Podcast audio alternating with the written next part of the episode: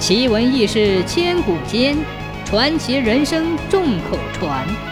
千古奇谈。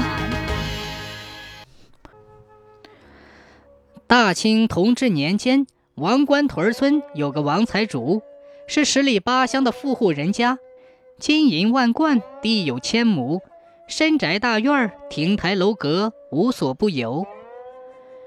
时逢兵荒马乱，朝廷腐败，民不聊生。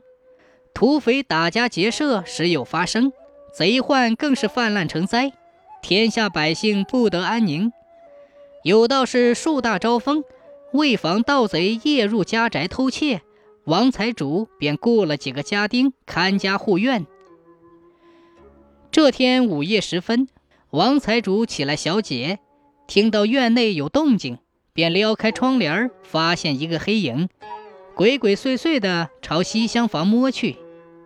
不好，盗贼进院子了，金银财宝都在那边放着，还有价值连城的古董和字画。他就大声招呼家丁：“贼进院子啦，快抓贼呀！”喊声惊动了熟睡的家丁，院内一片光亮，几个家丁持械，慌慌忙忙地跑到院子里抓贼。盗贼一看被发现，难以得手，一闪身，纵身跃上高高的院墙。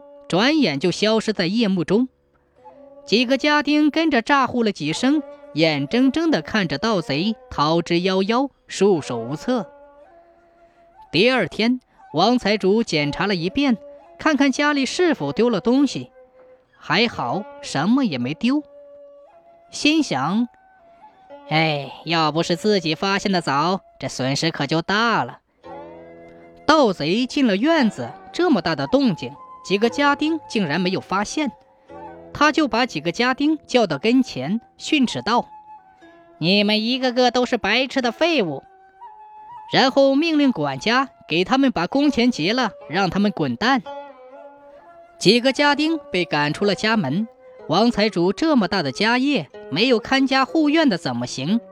王财主思来想去，鸡多了不下蛋，龙多了靠着不下雨。就让管家公开张贴告示，就招一个看家护院的家丁，条件是必须是习武之人，会搭弓射箭。管家有点疑惑不解。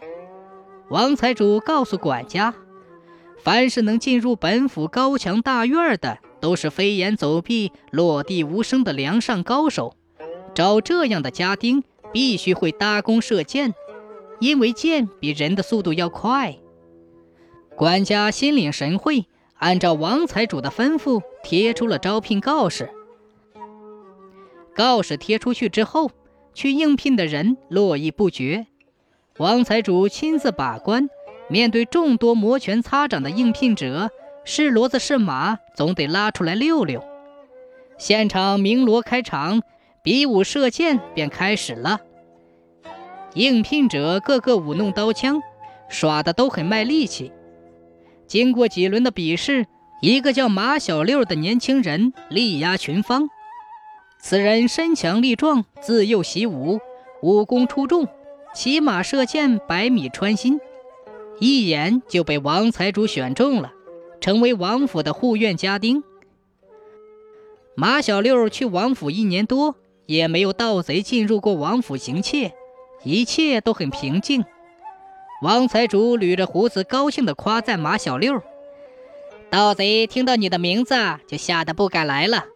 你是我家的保护神，我没有看错你。”马小六被主人一赞誉，高兴得有点忘乎所以，气满志骄，趾高气扬。以前还到外面伸伸脖子，踢踢腿，拉拉弓，射射箭，真的假的还得耍吧耍吧。现在每天吃饱了睡。睡醒了就吃，养了一身的肥膘，天天挺着个大肚子，气势凌人的进出王府，无所事事。王财主哪里知道，马小六现在的状况，别说是一跃上墙头，就是爬也爬不上去。时值中秋之夜，明月当空，秋风清爽宜人，王府张灯结彩，琴声悠扬悦耳。王财主一家欢聚一堂，饮酒赏月之后，都各自回房歇息了。马小六喝了很多酒，早已呼噜呼噜地进入了梦乡。王财主熄灯之后还没有睡，忽然听到院子里有响声，机灵一动，撩起窗帘向院子里一瞅，一个黑影在院子里到处乱窜。不好，进贼了！那贼猫着腰，贴着墙根向西厢房摸去。王财主心想：嘿嘿。有马小六在，盗贼肯定跑不了了。一会儿准会倒在马小六的神剑之下。王财主不眨眼地瞅着那贼的一行一动，等了一会儿，觉得盗贼现在的位置正好在马小六的射程之中。咦，怎么没有动静呢？是不是马小六睡着了？王财主就叫来管家，让他去马小六那里看一看。怎么还不拉弓射箭捉盗贼？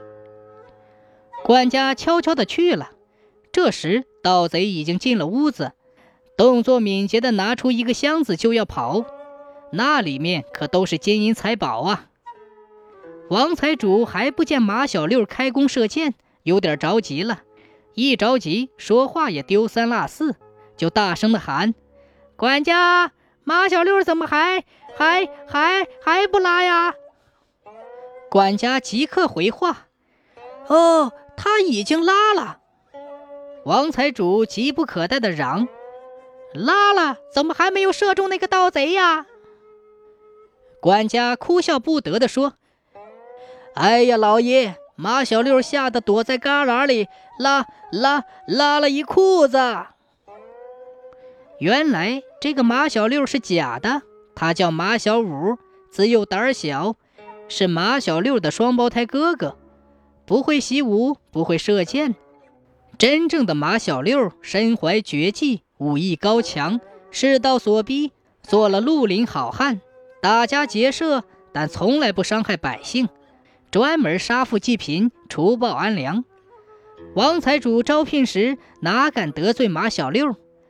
马小六不过是哥哥马小五的替身，替哥哥骗过了王财主。叫哥哥马小五有吃有喝，荣耀了好几年。